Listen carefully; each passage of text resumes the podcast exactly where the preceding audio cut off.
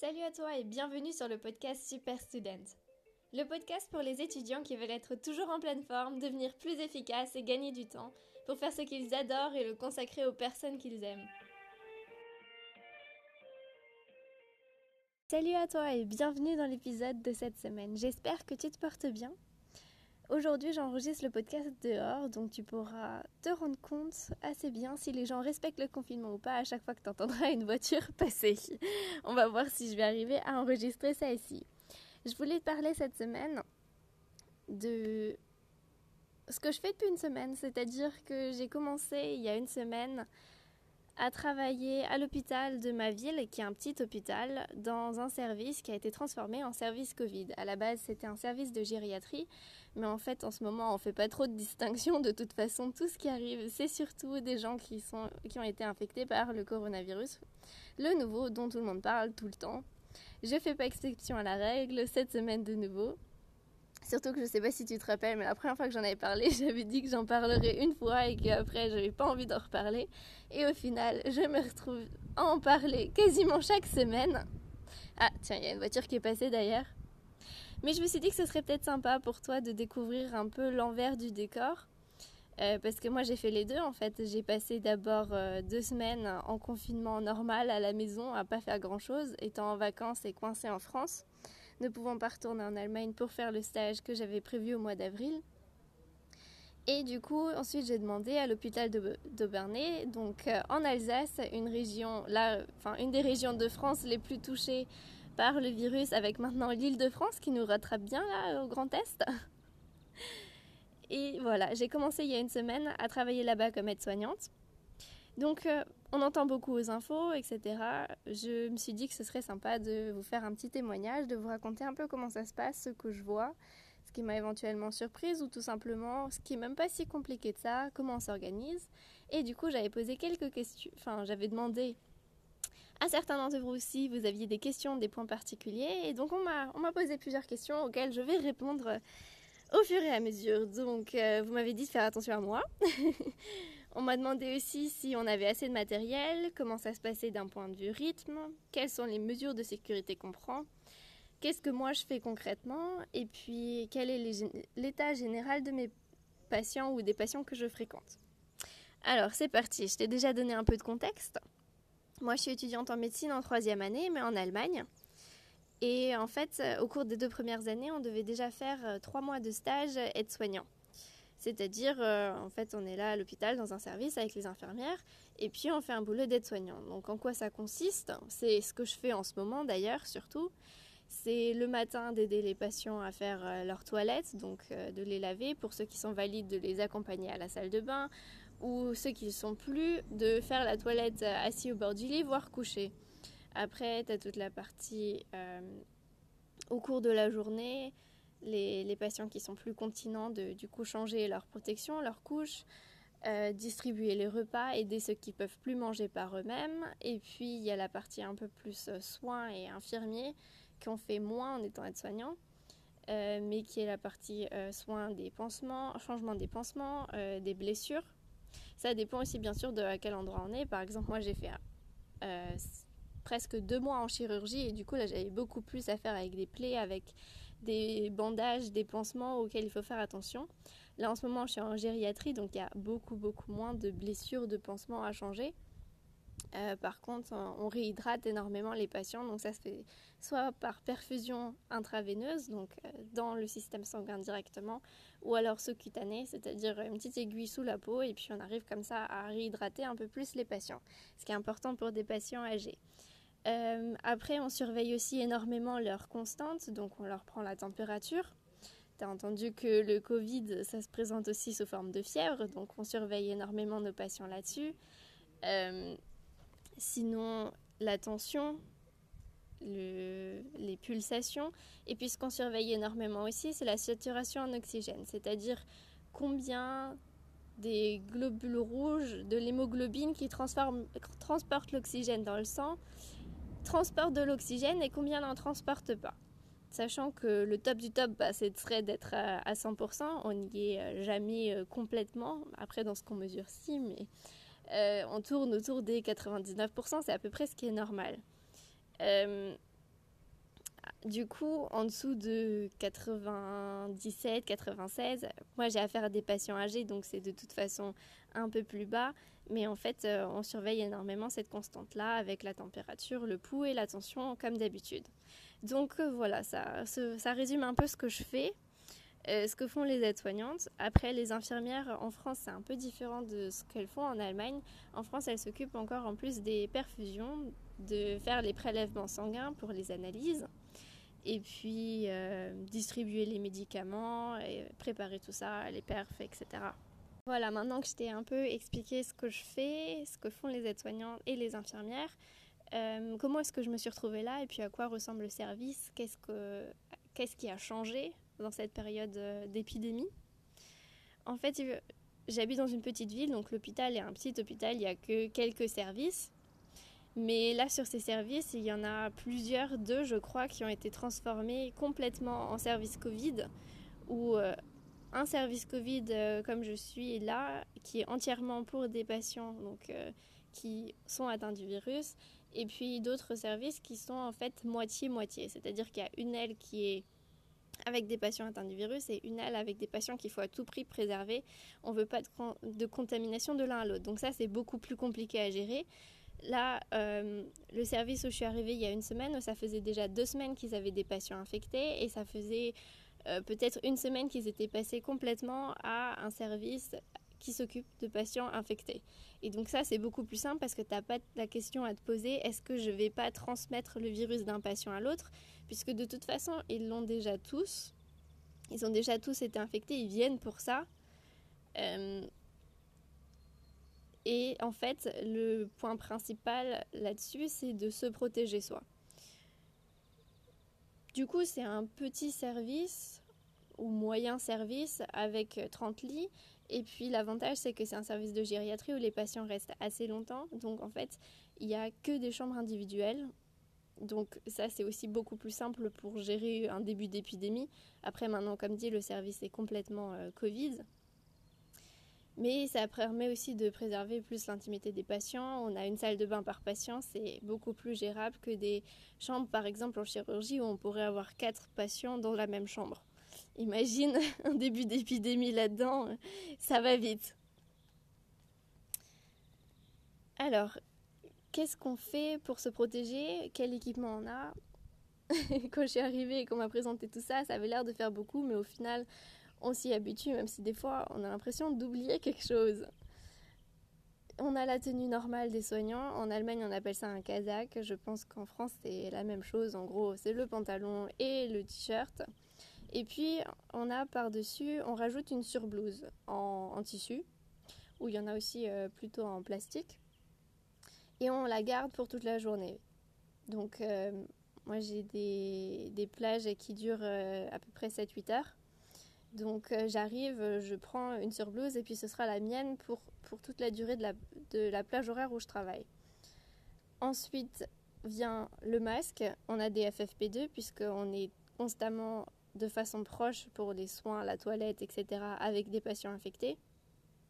Les masques chirurgicaux, ce serait plutôt si tu restes euh, à l'autre bout de la pièce et que tu parles juste avec le patient de loin. Quoi. Nous, on a tout le temps des FFP2 parce qu'on est tout le temps proche des patients. C'est aussi pour ça qu'on a une surblouse, c'est pour protéger la tenue qui est en dessous. J'y reviendrai. On a encore en plus la charlotte qui vient sur la tête, protéger les cheveux. Et puis, on rajoute des lunettes. En fait, moi, j'ai déjà des lunettes, donc je rajoute des surlunettes. Donc, euh, habillé un peu comme un schtroumpf, ça y est, on peut y aller, on peut partir euh, dans la chambre. Et puis, il y a deux endroits où on est entre guillemets propre. C'est quand on va dans la salle de soins, donc la salle des infirmières, et puis la salle de repos, et quand on va aux toilettes. Du coup, à ce moment-là, on enlève euh, les lunettes, enfin les surlunettes, la charlotte, on enlève le masque, et puis on accroche la surblouse sur une espèce de potence qui est normalement l'endroit où on accroche les perfs, mais bon, en ce moment, on s'en sert surtout de porte-manteau. Du coup, il y en a qui traînent, enfin qui sont un peu partout dans le couloir, et quand on a fini, on se rhabille avec la même surblouse. Et on me demandait la question est-ce qu'on a assez d'équipements De surblouses, on les lave en fait, donc on les réutilise. Des charlottes jusqu'à maintenant, ça allait. Les surlunettes, c'est nous qui les stérilisons. En fait, on réutilise à chaque fois les mêmes. Enfin, on les stérilise pas, pardon, on les désinfecte. Et puis les masques, faut savoir que je l'enlève deux à trois, deux fois maximum en fait pendant toutes les 7 à 8 heures. Donc j'utilise deux à un seul masque si je réutilise le même par plage, ce qui est quand même assez peu. Je pensais que j'aurais besoin de plus. Mais euh, on s'en sort. J'ai un insecte qui vient me gêner. Euh, on s'en sort avec euh, juste deux masques, voire même un. S'il venait vraiment à manquer, un c'est faisable. Tu l'enlèves une fois pour faire ta pause, manger et boire, aller aux toilettes et tu remets le masque. Après, moi, je connais pas l'état de nos réserves, mais bon, j'ai encore vu qu'il y a des paquets de masques. Il y a euh, mon père qui me disait qu'en général, les hôpitaux ont que quelques jours d'avance. Mais ça, moi, je le vois pas en étant en service. Donc, j'espère qu'on continuera à pouvoir être approvisionné. Pour l'instant, on a assez de masques, on a assez de, de Charlotte, de lunettes. J'ai pas encore vu un manque par chance. Et puis, je croise les doigts pour que ça reste euh, le cas. Voilà, donc ça c'était surtout les mesures de sécurité. J'ai oublié de parler des gants, mais en fait les gants, euh, du coup on les enfile par-dessus la surblouse et puis on change entre chaque patient. Après, si on fait les toilettes, on rajoute même encore un tablier plastique par-dessus. Donc euh, on peut finir avec 3, 4, 5 couches. Après, l'ennui, c'est qu'il commence à faire chaud là-dessous. Euh, surtout quand on s'agite et qu'on se bat avec un patient. Mais euh, sinon, ça va. En fait, c'est beaucoup plus supportable que ce que je pensais. Les masques euh, FFP2 qui ressemblent aux masques à canard servent un peu, finissent par te donner mal à la tête, à faire quelques traces, mais en fait, ils sont quand même euh, plus agréables à porter que les masques FFP2 qu'ont les gens, par exemple, sur des chantiers. Après, on est quand même bien, bien content de pouvoir les enlever. Ça finit par être insupportable quand même un peu. Voilà, donc j'ai répondu à la question à quoi ressemble le service, les mesures de sécurité, est-ce qu'on a assez de matériel, ce que je fais? On m'a aussi posé la question comment est-ce que ça se passe d'un point de vue de rythme? Euh, j'ai pas remarqué une grosse différence par rapport euh, au fonctionnement habituel euh, des aides-soignants et des infirmiers. Mais bon, il n'y a pas tout le monde qui connaît ça, donc je vais expliquer un peu comment ça fonctionne. Pour faire simple, il y a une plage horaire du matin, de l'après-midi ou soirée, et puis une plage horaire de la nuit. Ça commence en général le matin à 6h et ça finit vers 14h. Euh, L'après-midi commence plutôt vers 14h et finit euh, vers 21h, euh, 22h. À chaque fois, ça dépend un petit peu des hôpitaux. Et puis la nuit, ça commence à 22h ou 21h selon, et ça finit à 6h le matin. Après, il y a encore quelques personnes qui viennent de journée, c'est-à-dire qu'elles viennent de 8h à 16h euh, pour aider pendant la journée. Le truc en tant que soignant, ou en tant qu'infirmier, en tant que médecin, c'est que euh, ben, les patients, euh, le week-end, ils ont encore besoin de nous, donc on bosse sans vraiment tenir compte des week-ends. ce qui fait qu'on reçoit son emploi du temps pour le mois en général. Là, en ce moment, c'est compliqué. Du coup, euh, il y a plus de choses euh, qui changent. On ne sait pas encore exactement. Euh, donc, on le sait à peu près pour les deux, pour les deux semaines. La cadre qui fait les emplois du temps est un peu embêtée en ce moment. Elle est souvent obligée de faire des changements. Ça, ce serait une des choses qui est un peu spéciale et particulière en ce moment. Sinon, de ce que j'ai pu remarquer, c'est que elle donne moins de jours de repos, mais de façon peut-être un petit peu plus régulière que d'habitude. Et puis je trouve que les infirmières bossent plus souvent et les aides-soignants bossent plus souvent euh, que d'habitude, mais euh, tout simplement pour que chaque euh, journée de travail soit moins stressante, moins fatigante. C'est l'impression que ça m'a donné qu'ils avaient privilégié de faire peut-être bosser un petit peu plus le personnel qui était encore là, puisqu'il y a moins de personnel que d'habitude. Il y en a qui sont asthmatiques, il y en a qui sont enceintes et qui préfèrent pas prendre de risques, ce que je comprends totalement. D'autres qui sont tombés malades, euh, donc euh, aussi par le virus éventuellement. Donc euh, forcément, il y a quelques personnes en moins, il faut gérer ça aussi. Je rajoute ça en montage parce que je suis pas sûre que tu m'aies bien comprise. En fait, ce que je voulais dire, c'est que les infirmières bossent plus souvent, mais qu'on est plus nombreuses à chaque plage horaire, ce qui fait que chaque plage horaire est un peu moins stressante. Il y a moins, il y a une charge de boulot mieux répartie en fait à chaque journée, mais que du coup pour ça, parce qu'on a quand même un peu moins de personnel soignant, elles sont obligées, on est obligé de venir plus régulièrement, et donc de bosser plus, mais techniquement un peu plus dilué sur la journée. Mais euh, j'ai l'impression que euh, on prend des pauses plus longues parce qu'on sait qu'il faut durer, faut pouvoir durer. Comme dit, ça fait déjà trois semaines maintenant que le service est avec des cas, voire complètement Covid. Moi, ça fait une semaine que je suis là. Donc, il y en a qui ont ça depuis euh, beaucoup plus longtemps après leurs vacances. Les gens qui avaient des vacances en mai, ça a été supprimé. Pour la plupart, voire ils y renoncent de bon cœur. Ce qui est assez incroyable, la générosité et la dédication que qu'ont les personnes euh, qui bossent dans les soins comme ça. C'est admirable, vraiment. Après, ça vient avec euh, le désavantage que ces personnes-là, qui sont tellement altruistes, finissent par s'oublier elles-mêmes et à moins prendre soin d'elles. Et à un moment donné, ça finit par euh, plus passer, ça passe ou ça casse et ça finit par casser.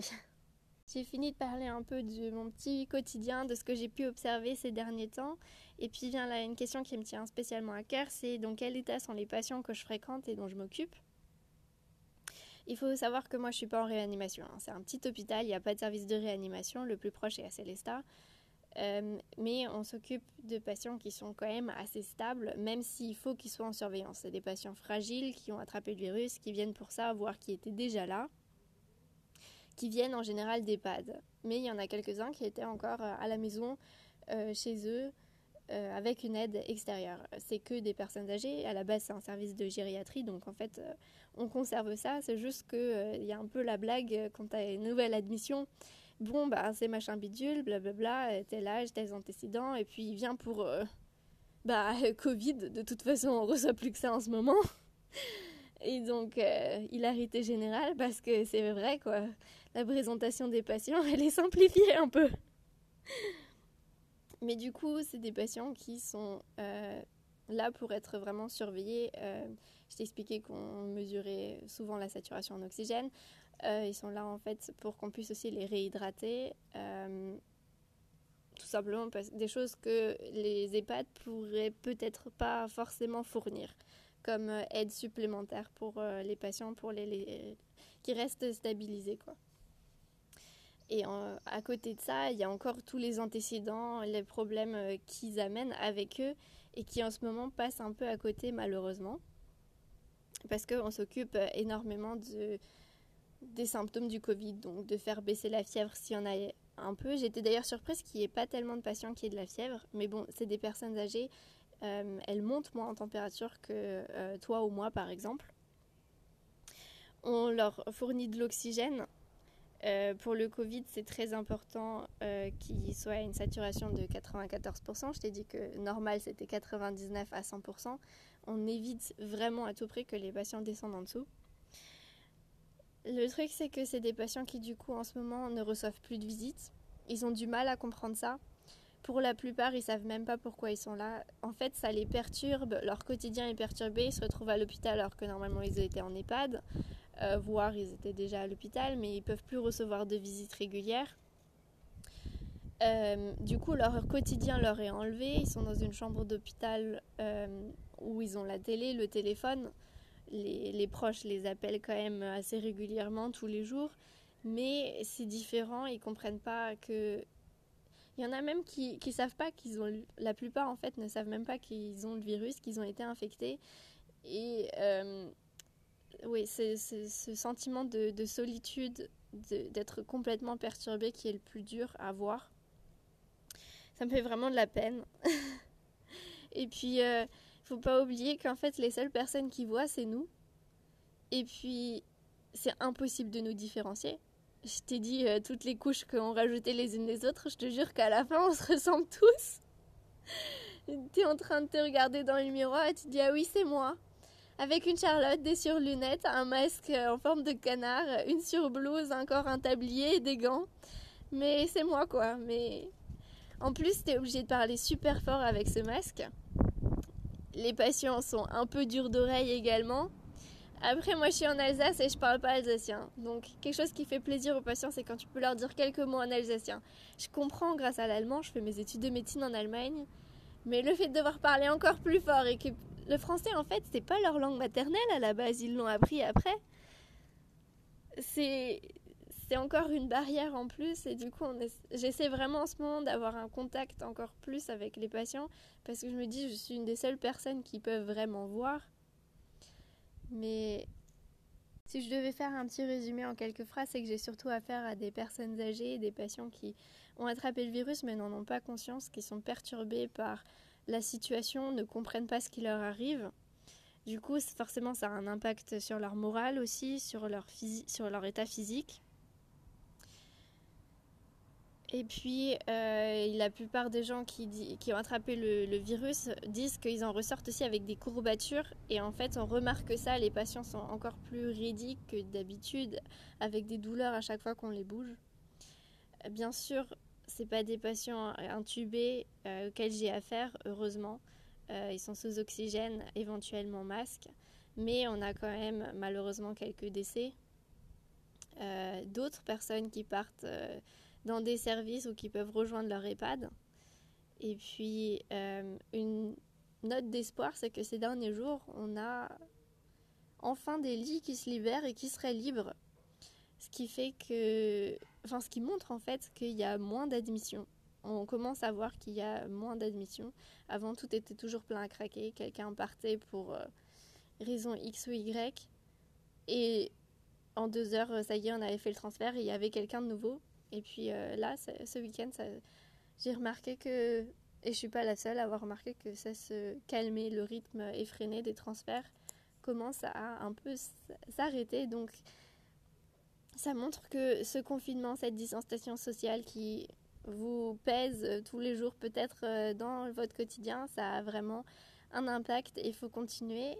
Et euh, ce qui va être critique, c'est la façon dont on va déconfiner aussi pour pas que ça reprenne comme c'est par exemple le cas au Japon. J'ai une voiture qui passe. voilà, je vais finir là-dessus avec euh, ce petit message qui, qui en fait peut te montrer que on fait pas ça pour rien. Euh, bien sûr, il y a des hôpitaux qui sont saturés, surtout en Ile-de-France, surtout au Grand Est, on n'a plus les évacuer. Mais dans l'ensemble, ça ralentit. Euh, donc ça commence à porter ses fruits le confinement, alors que ça fait trois semaines aujourd'hui, tout pile, euh, quand j'enregistre ce podcast. Et puis, euh, si tu as d'autres questions, si j'ai pas répondu à toutes tes questions ou qu'il y a d'autres choses qui t'intéressent, parce qu'on en apprend tous les jours euh, sur, le, sur ce nouveau coronavirus.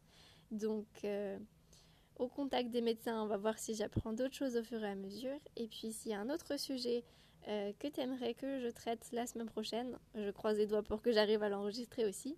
Aujourd'hui, j'ai libre. Donc, c'était pratique pour enregistrer l'épisode. Voilà, voilà. Euh, je croise les doigts pour que tout aille bien euh, chez toi. Je te euh, souhaite le meilleur pour ces prochaines semaines. Et puis à la semaine prochaine, normalement. Et voilà, on arrive déjà à la fin de l'épisode. S'il t'a plu et que tu penses qu'il peut aider des amis, alors surtout n'oublie pas de leur partager. Pour recevoir les prochains épisodes, tu peux t'abonner au podcast sur Spotify, Apple Podcast ou Google Podcast. Et tu peux aussi me retrouver sur Instagram sous anaïs avec deux n, tiré du bas, Urstel, H-U-R-S-T-E-L, où je te partage mon quotidien d'étudiante en médecine en Allemagne et tout ce que j'apprends au fur et à mesure. Porte-toi bien, reste motivé, déterminé et à la semaine prochaine